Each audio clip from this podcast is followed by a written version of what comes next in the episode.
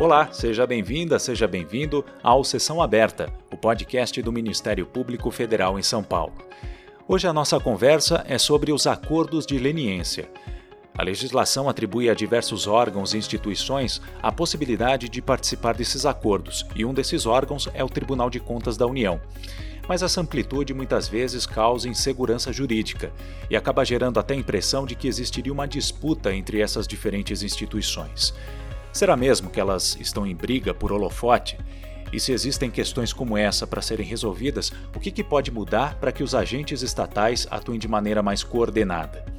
Bom, quem trata desses assuntos no Sessão Aberta é o procurador do Ministério Público junto ao TCU, Júlio Marcelo de Oliveira.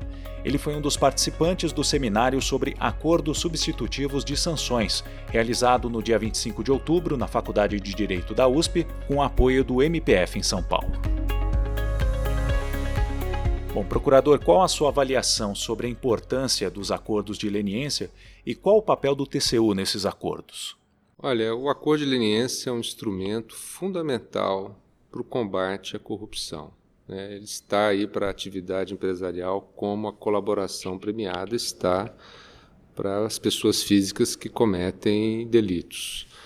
Então, ele é um meio né, de combate à corrupção, um meio para alavancar a investigação e para a empresa é um meio de ela superar aquele episódio né, mais rapidamente possível e se, né, com a obtenção de uma redução de sanções. Então, isso atende ao objetivo da empresa e atende ao objetivo do Estado. Tal como concebido na lei, né, o dano não pode ser objeto de negociação, embora seja do interesse da empresa incluir o dano para que ele possa, a empresa possa virar a página o mais rapidamente possível. E aí está uma das grandes dificuldades hoje do acordo de leniência, que é a questão do dano. Você tem vários órgãos com competência para calcular o dano, entre eles o Tribunal de Contas da União, com competência constitucional para julgar as contas de quem cause dano e aplicar sanções, multa de até 100% do valor do dano, é, inidoneidade. Então, isso traz uma complicação para esse desenho institucional, porque você tem um acordo desenhado por um órgão administrativo do Poder Executivo, ou desenhado não é, negociado por um órgão do Poder Executivo, né, a Controladoria Geral da União, no caso federal, e depois esse acordo, toda atividade da CGU é uma atividade administrativa, portanto sujeita ao controle externo do Tribunal de Contas. Então está sujeito a uma fiscalização do TCU quanto aos aspectos de legalidade e, nos termos da Constituição, até mesmo de economicidade.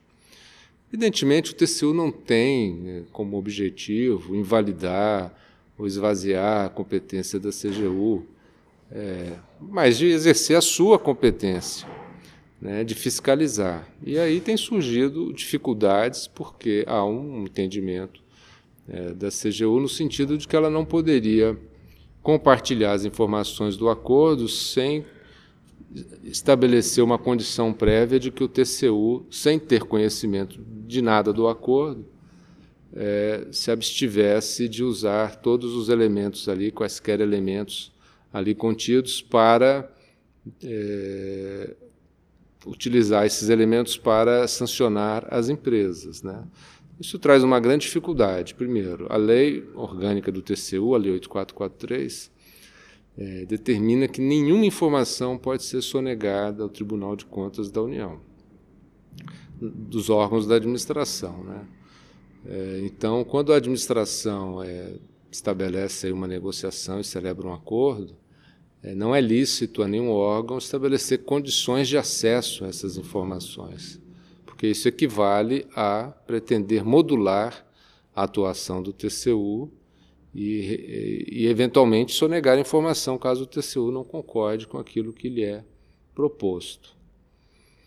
E muitas dessas informações que ali estão, ou o TCU muitas vezes já as tem, ou poderia ter, por meio das suas auditorias. Então, é, assumir né, antecipadamente que nenhuma informação daquela será utilizada contra a empresa é, pode não ser compatível com, com as investigações que o TCU já está conduzindo. É, então, esse é um ponto a ser superado nessa discussão. Eventualmente, essa, essa superação se dará por uma, uma, um pronunciamento do Supremo Tribunal Federal que vai dizer se o TCU tem razão, se a CGU tem razão ou se alguma solução intermediária é, irá acontecer. É, o papel do TCU é esse, é de fiscalizar a administração pública, não é de querer substituir os órgãos na sua atividade.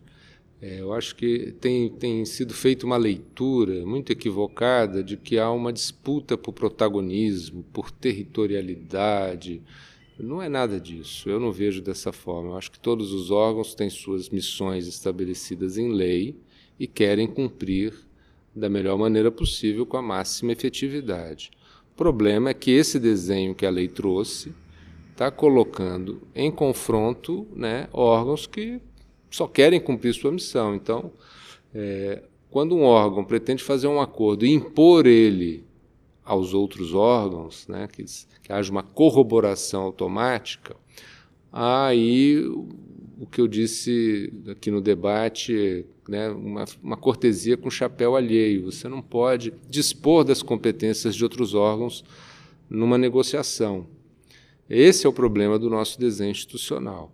Então, ou bem os órgãos vão se assentar num protocolo que estabeleça qual a participação de cada um, preservando suas competências e tirando o máximo proveito do desenho legal hoje estabelecido, ou bem nós precisamos de outra lei para dar mais racionalidade é, ao que está acontecendo. Eu defendo a produção de uma outra lei, até porque existem projetos tramitando que mostram que há também uma percepção do parlamento brasileiro de que a questão não está bem resolvida, bem assentada.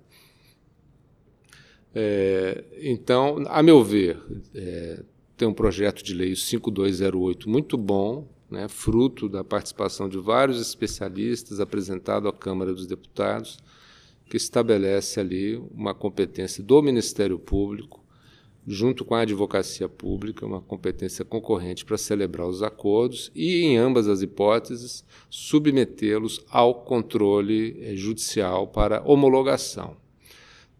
E, se o acordo foi celebrado pela advocacia pública e é submetido ao Poder Judiciário para homologação, o Ministério Público necessariamente é, opinará antes da homologação. Essa participação do Ministério Público em todos os acordos, seja opinando naquele que foi produzido pela advocacia pública, seja ele mesmo conduzindo a negociação, é, é coerente com a natureza dos fatos que estão sendo objetos de acordo, porque toda corrupção empresarial é também é, configura também a prática de delitos criminais pelos agentes da empresa. E muitas vezes a investigação penal sigilosa. Está sendo conduzida pelo Ministério Público, pela polícia, e a empresa, desconfiando disso, pode buscar um acordo de leniência no, junto ao Poder Executivo e, com isso, pretender é, se salvaguardar das eventuais sanções que poderia sofrer é, na esfera penal especialmente no caso brasileiro, em que é, grande, grandes empresas nacionais são ainda empresas familiares, que há uma confusão da administração com os proprietários. Então, esse novo desenho me parece que vai, que vai ser mais salutar, vai trazer mais racionalidade, porque feita a homologação judicial, entendido pelo Poder Judiciário que o acordo é razoável, é bom, é, não há mais que se discutir. E aí, minha opinião, nem mesmo na esfera é, do controle externo, um pagamento é, diferente daquele que ali foi estabelecido, especialmente se, especialmente se o Tribunal de Contas da União puder participar da fase de negociação como um órgão que vai municiar o Ministério Público de informações relevantes para o cálculo do dano. Né? Nossa lei estabelece que o dano não é objeto de negociação, mas tem se construído a prática de se incluir um capítulo sobre o dano nos acordos e aquele valor ser tido como princípio de reparação. E esse valor, então, será depois avaliado pelo Tribunal de Contas como é, algo suficiente ou não. À medida que o Tribunal de Contas puder participar com informações relevantes para o cálculo do dano, ainda na fase da negociação, e se chegar a um valor é, considerado razoável, né, o próprio Tribunal de Contas, depois, no exercício da sua competência, irá corroborar o acordo, se estará se construindo finalmente um ambiente de convergência das instituições. Hoje, isso ainda é muito difícil, porque a empresa pode negociar com o Ministério Público pode negociar com a controladoria. Já cria aí uma dupla opção que pode gerar um comportamento oportunista de se buscar um leilão. Né? Qual é o melhor acordo que está disponível na praça para mim? É, e mesmo a empresa adotando um caminho desse, não é um caminho bom porque fica sujeita a ter eh, sofrer sanções do outro órgão que também tem competências legais. Então hoje falta racionalidade ao sistema.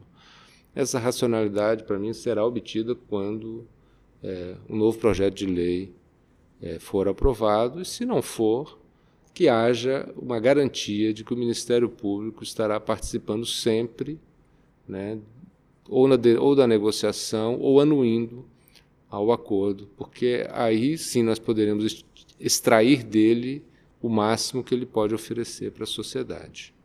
E qual a sua avaliação sobre o cumprimento desses acordos? Existe um amparo legal e institucional suficiente para garantir que os acordos de leniência eh, sejam cumpridos? E quais seriam as eventuais soluções para o aperfeiçoamento desse cumprimento? É, uma vez celebrados os acordos, começa a etapa de acompanhar a sua implementação, a sua observância pelas empresas. Né? E, naturalmente, pode surgir o problema da inadimplência, a empresa não cumprir com as obrigações assumidas, não só financeiras, como também de comportamento. É, eu acho que nós temos que ter muito cuidado né, para não sermos novamente lenientes no exame é, dessas condutas. É, eu tenho uma visão bastante restritiva quanto à renegociação de acordos, porque nós podemos ter o acordo do acordo do acordo, isso pode se transformar numa conduta recorrente por parte das empresas, e isso vai esvaziar o, a efetividade do instrumento. Só realmente em casos absolutamente excepcionais deve ser admitida uma renegociação é, dos acordos. Se não foi cumprido o acordo, ele deve ser dado por rescindido e a empresa tem que estar sujeita às sanções, todas elas que a lei previa antes. Nós ouvimos o procurador do Ministério Público junto ao TCU, Júlio Marcelo de Oliveira. Eu espero que você tenha gostado desta edição do Sessão Aberta, um podcast produzido pela Assessoria de Comunicação da Procuradoria da República em São Paulo. Muito obrigado pela sua companhia, um feliz ano novo e até a próxima edição.